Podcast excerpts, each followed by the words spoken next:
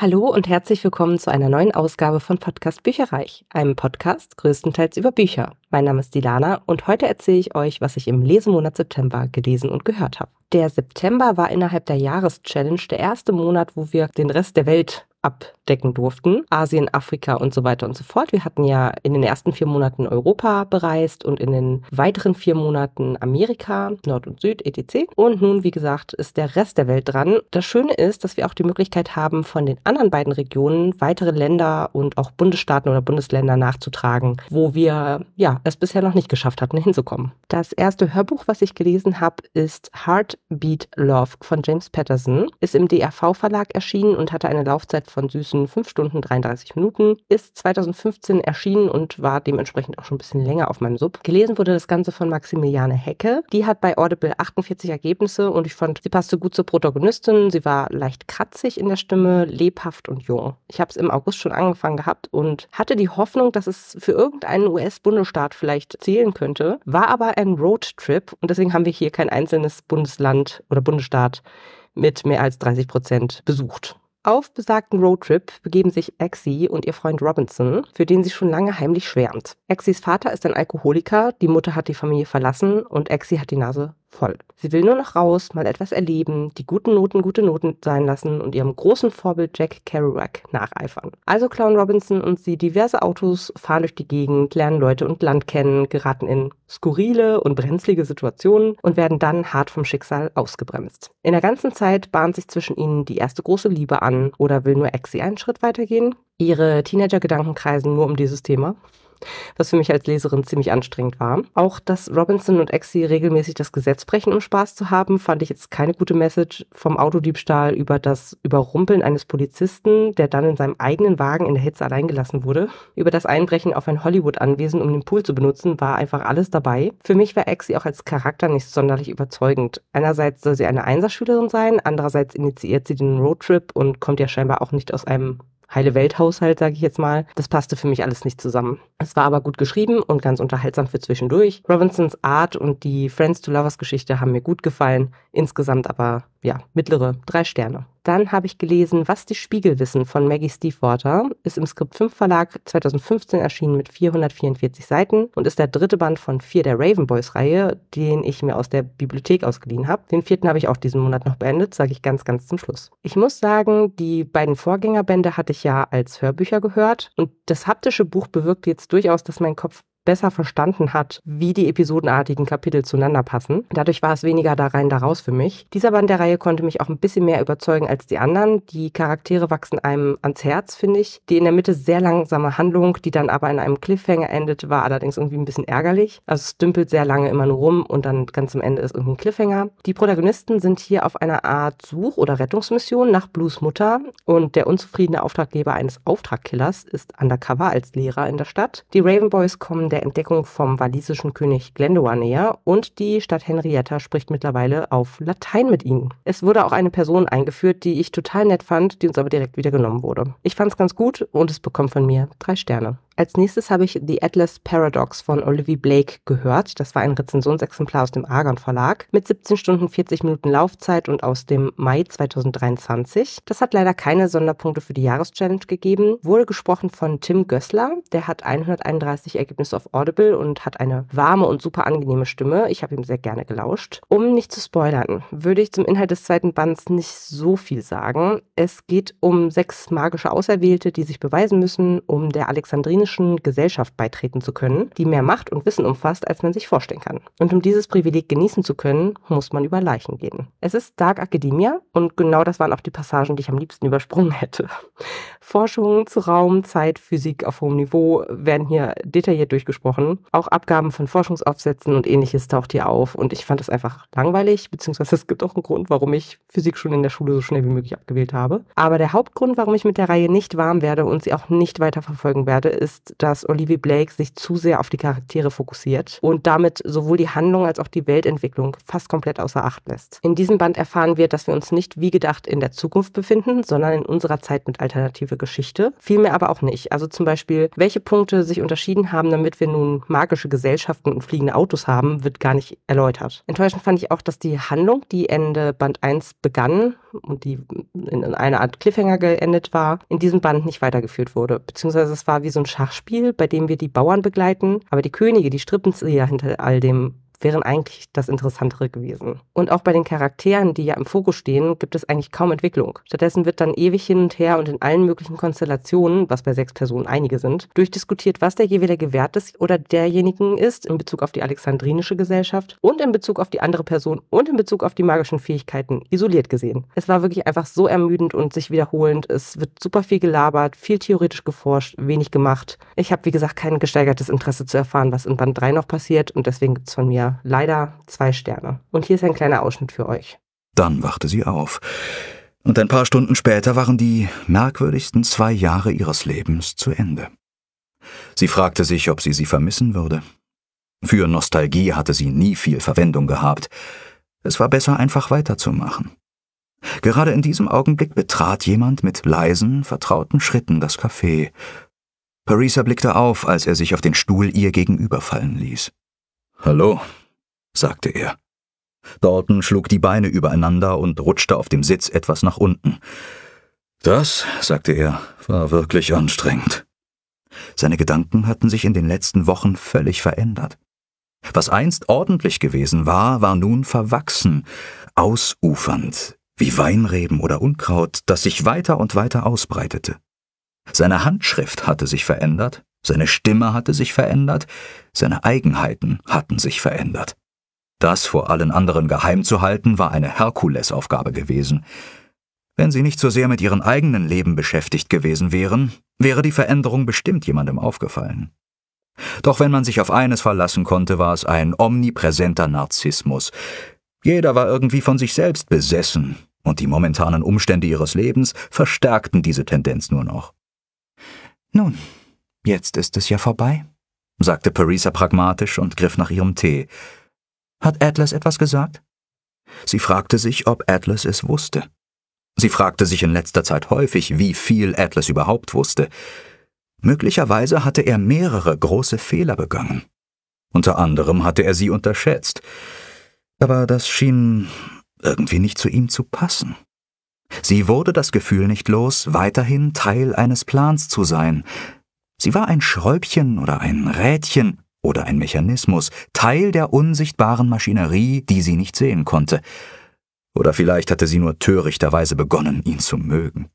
Als nächstes hatte ich Lust auf locker leichte Vibes und habe zu Ex-Hex von Aaron Sterling gegriffen. Das ist im Heine Verlag ursprünglich erschienen. Ich hatte die Chest of Fandoms Ausgabe mit 318 Seiten und es ist im Januar 2023 erst erschienen. Das war eine Leserunde mit Lea von Penguin Pages auf Instagram und Becca, die heißt Beccas Bibliotheka auf Instagram. Alles zusammengeschrieben und mit C, sowie mit Sarah, die leider nicht auf Instagram ist. Aber in der Konstellation hatten wir schon ein, zwei Bücher gelesen und das hat immer sehr viel Spaß gemacht. Und dieses hier ist, kann ich ich euch jetzt schon mal im Vorhinein spoilern, nicht für Leserunden geeignet, finde ich. Aber erstmal die Jahreschallenge. Es gibt leider keine Sonderpunkte, weil es in Georgia spielt und dort war ich bereits. Ich hätte es wirklich so, so gerne mehr gemocht, als ich es schlussendlich dann tat. Es ist eigentlich cozy Fantasy, es hat Gilmore Girls Vibe. Mehr geht ja eigentlich nicht, oder? Naja. Vivi, eine junge Hexe, hat vor neun Jahren im Liebeskummer ihren Ex Reese verflucht. Jetzt treffen sie zum ersten Mal seitdem wieder im kleinen Städtchen Graves Glen aufeinander und die Anziehung ist immer noch da. Der Fluch aber leider auch. Sehr, sehr hartnäckig. Reese und Vivi müssen zusammenarbeiten, um ihn zu brechen und nehmen dabei alles mit, was zu Halloween dazugehört. Geister, ein Spukhaus, Leylinien, klappernde Totenschädel und Magie außer Rand und Band. Und natürlich fliegen die Funken zwischen den beiden ganz gehörig. Hört sich nach einem tollen Setting und einer heißen Geschichte an? Dachte ich auch. Mein Humor hat es jedenfalls getroffen, spätestens als Vivis Fluch beinhaltete, dass Reese Haare nicht immer so perfekt sitzen sollen und dass er die Klitoris künftiger Partnerin immer um einen Zentimeter verfehlen solle. Das war sehr unterhaltsam, keine Frage. Aber leider hat es was von Instalove, weil die beiden nichts über ihre jeweiligen Interessen, Abneigungen, Hobbys,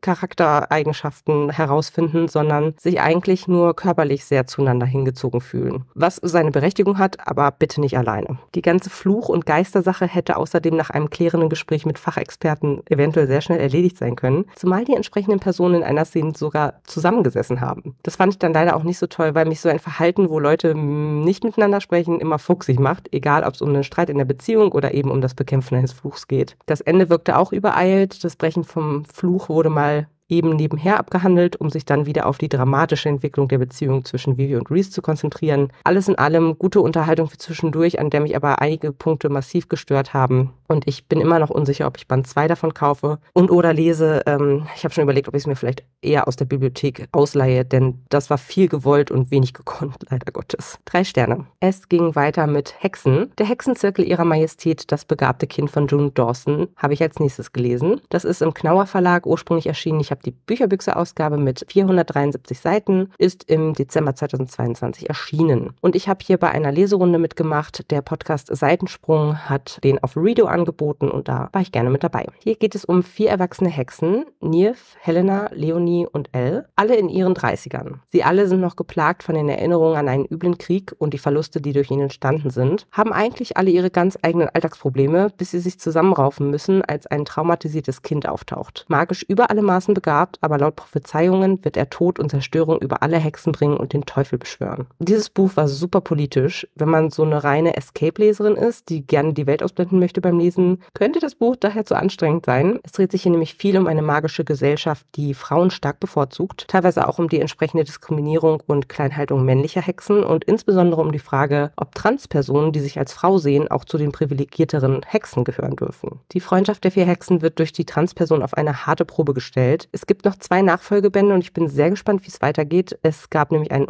unfassbar krassen Cliffhanger und auch die Geschehnisse in der zweiten Hälfte des Buches überschlugen sich quasi, was es super spannend machte. Ich fand den Schreibstil sehr vereinnahmend und mir hat auch gut gefallen, dass wir immer wieder aus wechselnden Perspektiven die Kapitel bekommen. Dabei wird am meisten aus Nirvs und Helenas Perspektive erzählt und es wurde dadurch eigentlich nie langweilig. Wir als Leser wussten auch einiges schon, bevor die Charaktere zum Beispiel etwas erfahren haben. An der einen oder anderen Stelle sprang mir das Buch ein bisschen zu kurz, zum Beispiel in Bezug auf eine furchtbare Kindheit, bestand die Aufarbeitung in Magieunterricht und nicht darüber sprechen. Und auch der Sieg über eine fehlgeleitete, aber sehr mächtige Hexe ging mehr als nur flott. Aber trotz dieser kleinen Kritikpunkte ein cooles und anderes, vor allen Dingen auch Buch. Ganz ungewöhnlich. Vier Sterne von mir. Dann habe ich A Venom Dark and Sweet von Judy E. Lynn gehört. Das ist ein Rezensionsexemplar aus dem Argon Verlag mit einer Laufzeit von 10 Stunden 26 Minuten und ist frisch im August 2023 erschienen. Gelesen wurde das Ganze von Heike Warmuth. Die hat 82 Ergebnisse auf Audible und eine helle und sanfte Stimme, die aus meiner Sicht sehr gut zur Protagonistin passte. Ich fand es sehr gut, dass die chinesischen Begriffe und Namen hier vorgelesen wurden. Man kann sich beim normalen Lesen ja doch nicht so richtig vorstellen, wie die Aussprache ist. Also alles in allem echt gut gelesen. Und für die Jahreschallenge konnte ich das erste asiatische Land bereisen, nämlich China, das in einem alternativen China spielt. Es ist der zweite Band rund um eine junge Teemagierin in Ausbildung, die ihre Schwester vor einem Gift retten will, das im ganzen Reich im Tee versteckt ist und die herausfindet, dass dahinter eine viel größere und finstere Verschwörung steckt, als sie es für möglich gehalten hat. Da die Ereignisse sich zum Ende des ersten Bands ziemlich überschlagen haben, nahm das Buch eine ganz andere Richtung als erwartet ein. So spielt dieser Band nicht mehr am Hof des Kaisers, sondern an mystischen Orten in ganz China. Magische Artefakte müssen gesammelt und Geheimnisse ergründet werden und die Feinde der Prinzessin ruhen auch nicht. Es ist eine gute, interessante und unterhaltsame Geschichte, die Lust auf leckeres Essen und natürlich Tee macht. Und mir hat auch gut gefallen, dass die sich anbahnende Liebesgeschichte eine mehr als untergeordnete Rolle gespielt hat. Von mir für dieses Buch vier Sterne. Ich kann die Reihe sehr empfehlen und hier kommt noch ein kleiner Ausschnitt für euch. Wir nehmen das Abendessen im Speisesaal ein. Das Gasthaus scheint unter den Einheimischen sehr beliebt zu sein. Eine junge Frau unterhält die Gäste mit Gesang, begleitet von einem Flötenspieler. Auf unserem Tisch stehen kaltes aufgeschnittenes Rindfleisch, eingelegtes Gemüse und Tofu. Herzhafte Kost. Fast wie bei meiner Mutter. Dem Gespräch um mich herum folge ich nur mit einem halben Ohr. Meine Tischgefährten unterhalten sich lieber untereinander und ignorieren meine Anwesenheit. Kang redet den älteren Soldaten mit Run Gu an. Anscheinend haben sie also ein inniges Verhältnis, wenn er ihn als älteren Bruder bezeichnet. Der Jüngere heißt Badu und er spricht immer in diesem scherzhaften Tonfall und wirkt ständig etwas belustigt. Als ich mir mit den Stäbchen vom Fleisch nachnehmen will, hält Badu mich zurück. Wir reichen Ihnen zu essen, Werteste. Es scheint ihm unangenehm zu sein, mir das sagen zu müssen, aber er tut es trotzdem. Lassen Sie mich einfach wissen, was Sie essen möchten. Er erinnert mich daran, wo mein Platz ist. Mich, die Mörderin, die Giftmischerin. Doch meine Wut verraucht, als ich das Gemüse betrachte, das in meiner Suppe schwimmt. Ich rühre mit dem Löffel um und stelle fest, dass der Fu-Ling-Pilz darunter ist, zusammen mit prallen weißen Lotussamen.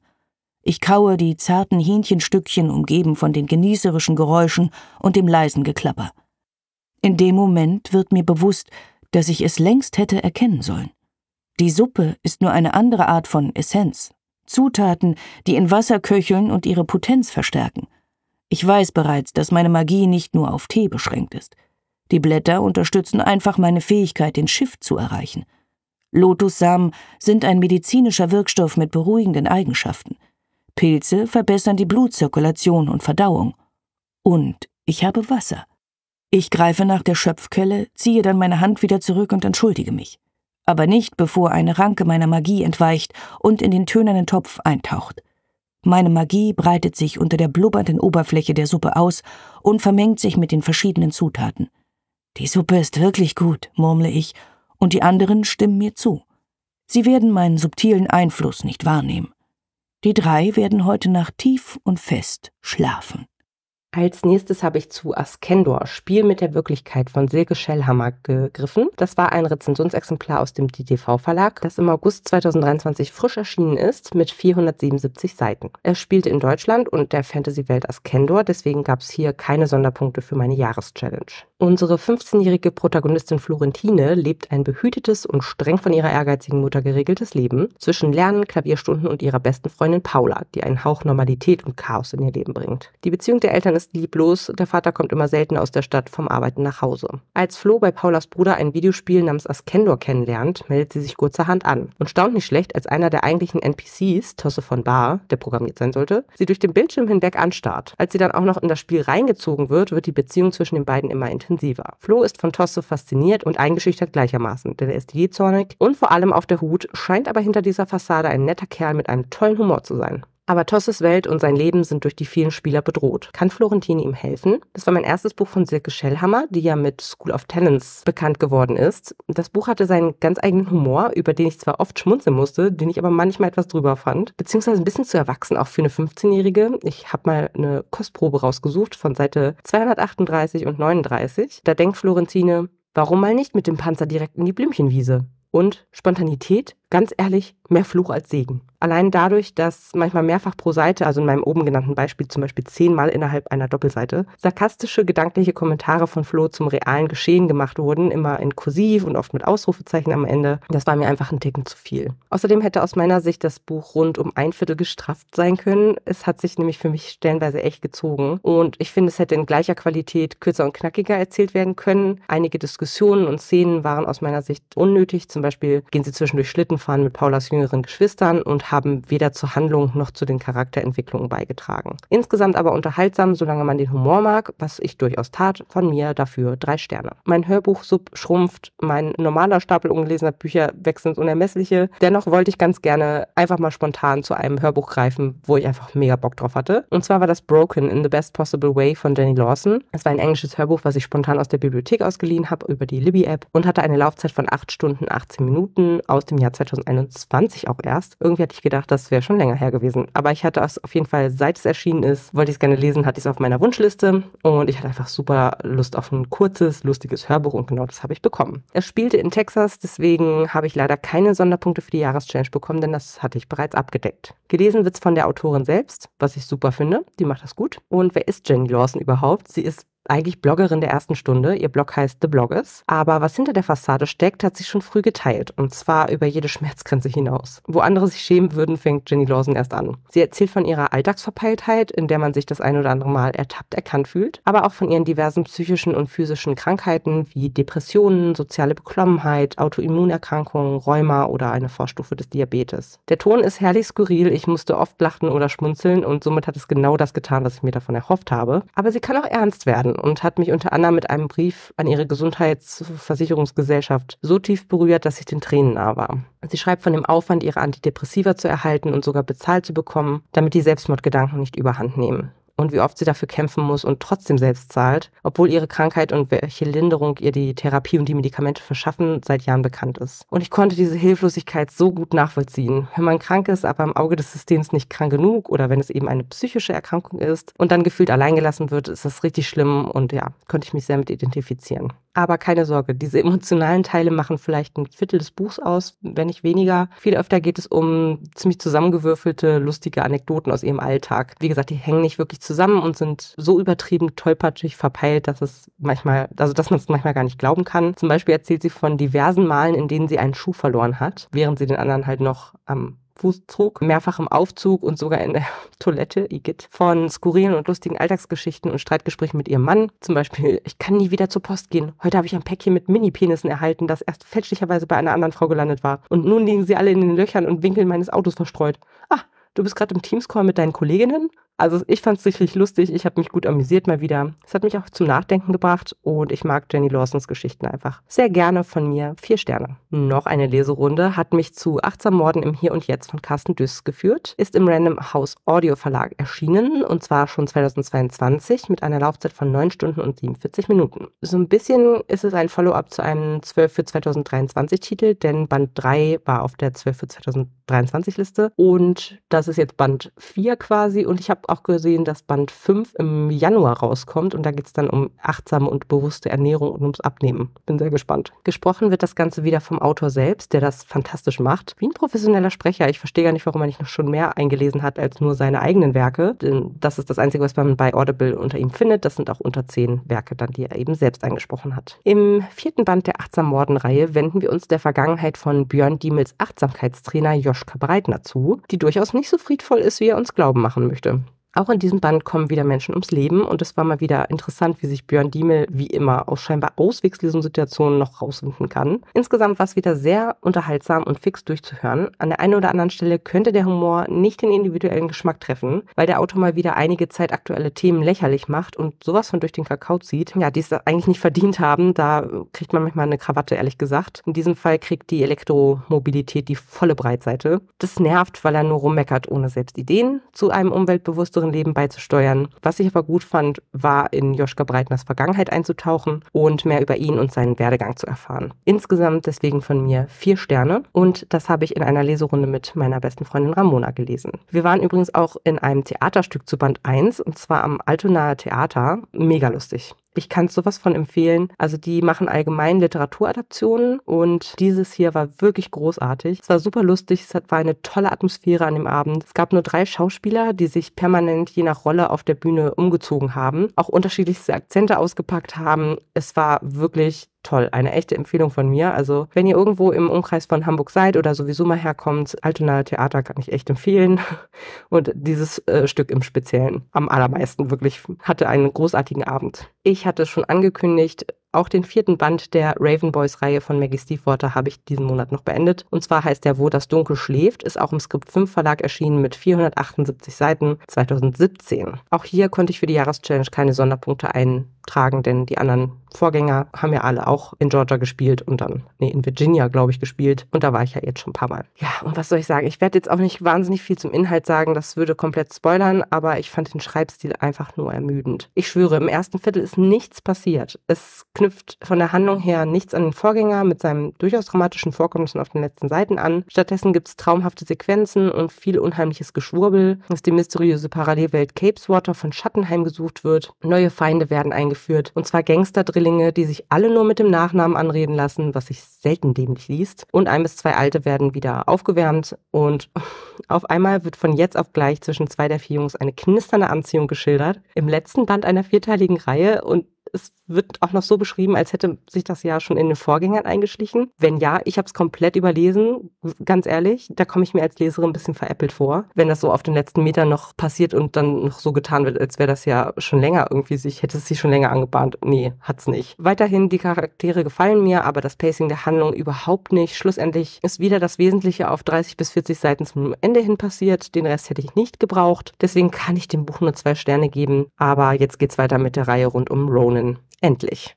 Und das letzte Buch, was ich im September 2023 gehört habe, war Der mexikanische Fluch von Silvia Moreno Garcia. Das stand bei mir im Regal als Limes bzw. Bücherbüchse-Ausgabe. Ich habe es aber als Hörbuch digital von der Bibliothek ausgeliehen und gehört mit 416 Seiten bzw. 12 Stunden 31 Minuten Laufzeit. Ich habe es also somit sowohl vom Büchersub erlöst als auch als Hörbuch temporär auf den Sub hüpfen lassen und dann wieder erlöst. Also es hört sich jetzt komplizierter an, glaube ich, als es ist. Schlussendlich habe ich angefangen, angefangen, meinen kompletten Stapel ungelesener haptischer Bücher in der Bibliothek mal als Hörbuch zu suchen und habe dort, ich glaube, 50 Titel oder so gefunden. Nicht jedes davon ist auch sofort ausleihbar, aber der mexikanische Fluch war es. Und da habe ich gedacht, das passt super gut zu, ja, zum aufkommenden Herbst, zu ein bisschen gruselige Stimmung und wollte ich total gerne dieses Jahr auch noch lesen. Und somit hatte ich halt mehr Zeit, um das zu hören, als es wirklich haptisch dann zu lesen. Das heißt, ich werde jetzt in nächster Zeit wahrscheinlich häufiger mal solche Aktionen haben, dass ich Titel, die ich eigentlich auf dem haptischen Sub habe, aus der Bibliothek Bibliothek ausleihe und einfach durchhöre. Ich weiß, das macht überhaupt gar keinen Sinn, weil, ne, wenn man schon gekauft hat, dann will man es ja eigentlich auch in der Version dann eben auch lesen. Aber ich muss euch ganz ehrlich sagen, ich sage ja nachher nochmal die Zahlen vom Stapel ungelesener Bücher. Es nimmt dermaßen überhand, dass ich gar keinen Platz wirklich mehr habe, um diese Bücher zu stapeln. Und das ist einfach unschön. Deswegen werde ich mir damit jetzt behelfen, denn äh, ihr wisst ja, dass ich im Sub, also Hörbücherabbau, sehr gut gestellt bin dieses Jahr. Dementsprechend werde ich das einfach ein bisschen shiften müssen. Wie auch immer,